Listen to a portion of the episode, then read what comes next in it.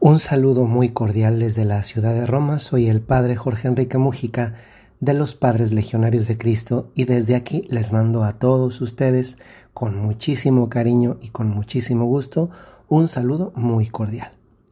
Creo que para este momento en que esta comunidad en torno al podcast se ha convertido ya en una familia, tenemos un, un cierto nivel de confianza por el cual Ustedes saben que soy un sacerdote de una congregación específica y que por tanto lo que les digo suele estar siempre apoyado pues unas veces de las ciencias humanas correspondientes como puede ser la psicología eh, u otras ciencias humanas, la sociología, el periodismo. Pero siempre, siempre, siempre en el fondo lleva la convicción de saber quién soy. Y yo sé que soy un sacerdote católico y que por tanto tengo la responsabilidad no de transmitir mis opiniones personales, mis impresiones, sino más bien porque ustedes eso es lo que merecen y eso es lo que Dios quiere dar, lo que además también yo he convertido en mi propia opinión y mi propia manera de pensar que es el sentir de la iglesia. Cuando llego a emitir un juicio, desde luego que me dejo iluminar primero por lo que a su vez la iglesia me ha iluminado a mí. Lo he hecho tan propio, tan mío, tan personal, que entonces ya es mi opinión. Pero es mi opinión no porque alguien me la impuso, sino porque la interioricé y ya es mía. Y digo esto porque hoy toco un tema que posiblemente algunos puedan, eh, si no esta premisa, puedan pensar, no, el padre que le pasó, que, que anda diciendo, no. Lo que voy a decir a continuación es completamente católico. Y comienzo diciendo esto. Puede ser que muchas veces hemos escuchado cosas que a fuerza de que nos las repiten, creemos que así son. Me viene, por ejemplo, mm, una frase que se suele decir mucho, no es la que vamos a profundizar, profundizar hoy en el podcast, pero por ejemplo, se dice mucho, eh, voy a decir dos, Dios lo quiso cuando por ejemplo alguien se accidentó. Es que Dios lo quiso. No, no, eso es una mentira. Dios no lo quiso. Dios no puede querer el mal de alguien, menos, menos de uno de sus hijos.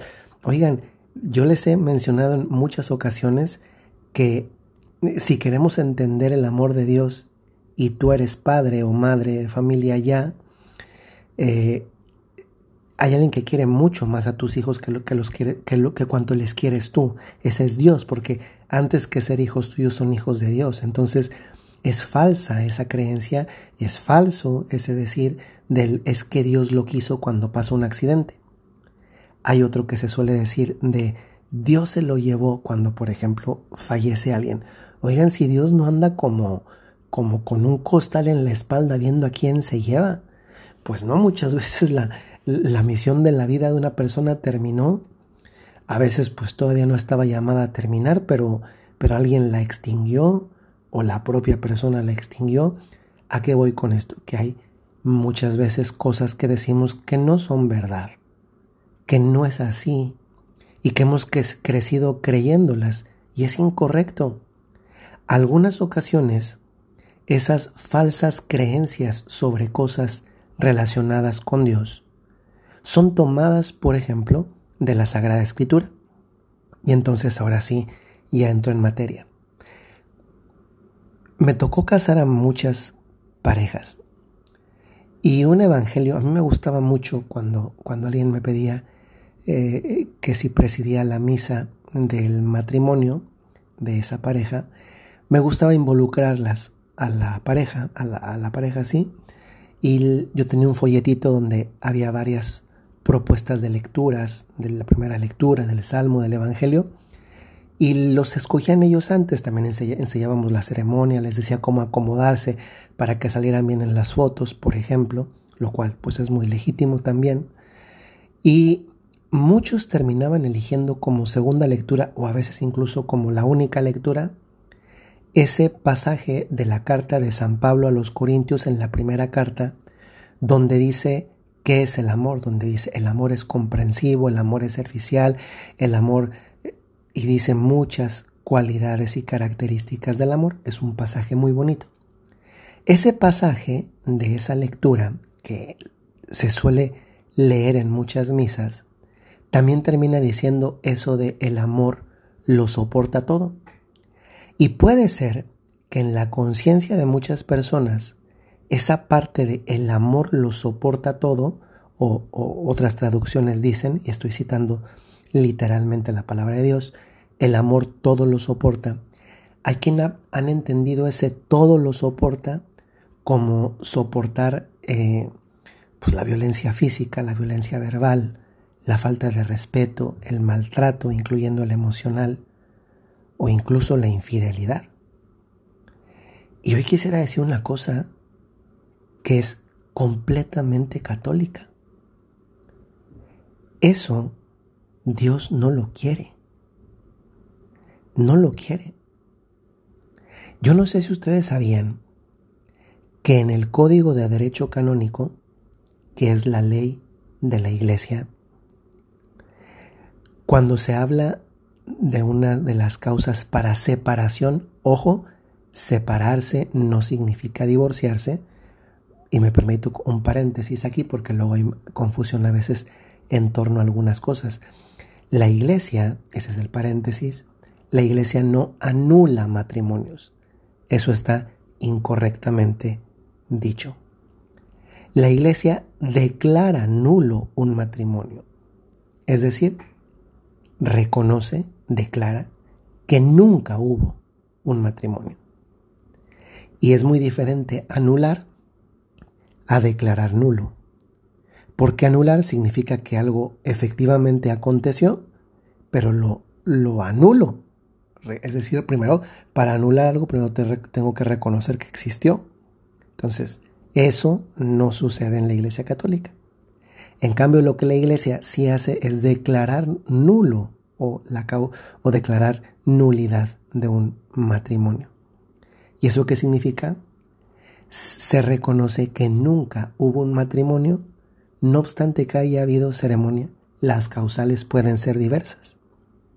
¿Por qué estoy mencionando esto? Porque la nulidad ya quedó entendida, el divorcio sabemos qué es, solamente funciona en el ámbito civil, pero en el Código de Derecho Canónico está reconocida la, la separación. Y una de las razones para que la separación se lleve a cabo es cuando está, por ejemplo, en riesgo la vida de uno de los cónyuges. Eso de que el amor todo lo soporta, que es palabra de Dios, se refiere a la adversidad, a los defectos, a la enfermedad, a las imperfecciones, cuando tal vez no hay abundancia, pero no se refieren nunca a la violencia, a la falta de respeto, al maltrato, a la infidelidad. Y puede ser, y de hecho sucede, que en ocasiones la única vía posible, desde luego aquí me estoy refiriendo a una generalización, cada caso siempre es diverso, ¿no? Porque cada persona es distinta y porque cada matrimonio, cada pareja, pues también lo es. Pero cuando está en riesgo el bien superior de la vida, y a veces la vida no se refiere simplemente a, a que me vayan a matar, que desde luego la incluye, sino también se refiere a la calidad de vida como puede ser una paz emocional, un no sufrir violencia psicológica, puede ser que en ese caso sea conveniente la separación, que además permite la iglesia.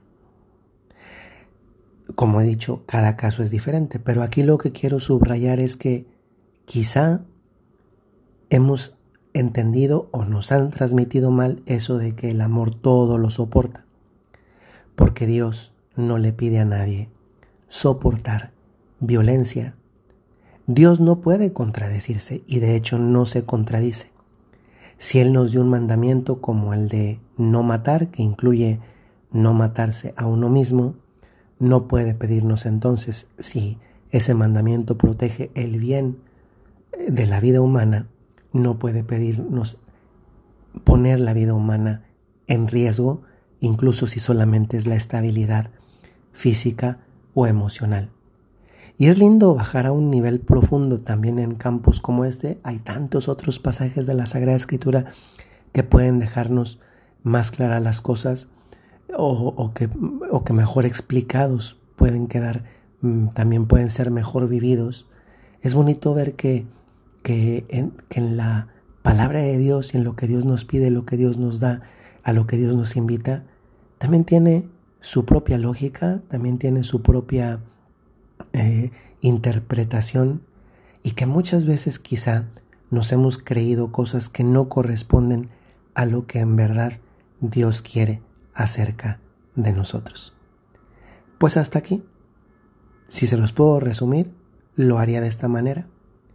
Cuando la palabra de Dios dice que el amor todo lo soporta, 1 Corintios 13:7, se refiere a la adversidad, a los defectos, a la enfermedad, a las imperfecciones, no a la violencia físico-verbal, a la falta de respeto, al maltrato, incluido el emocional, o a la infidelidad.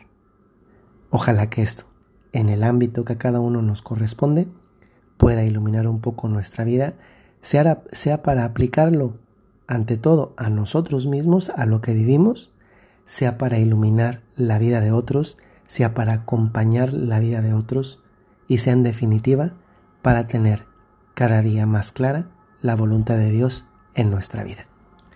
Un saludo muy cordial desde Roma y desde acá les recuerdo como lo hago muy frecuentemente. Si tienes un talento o tienes una cualidad, tienes una misión. Hasta luego.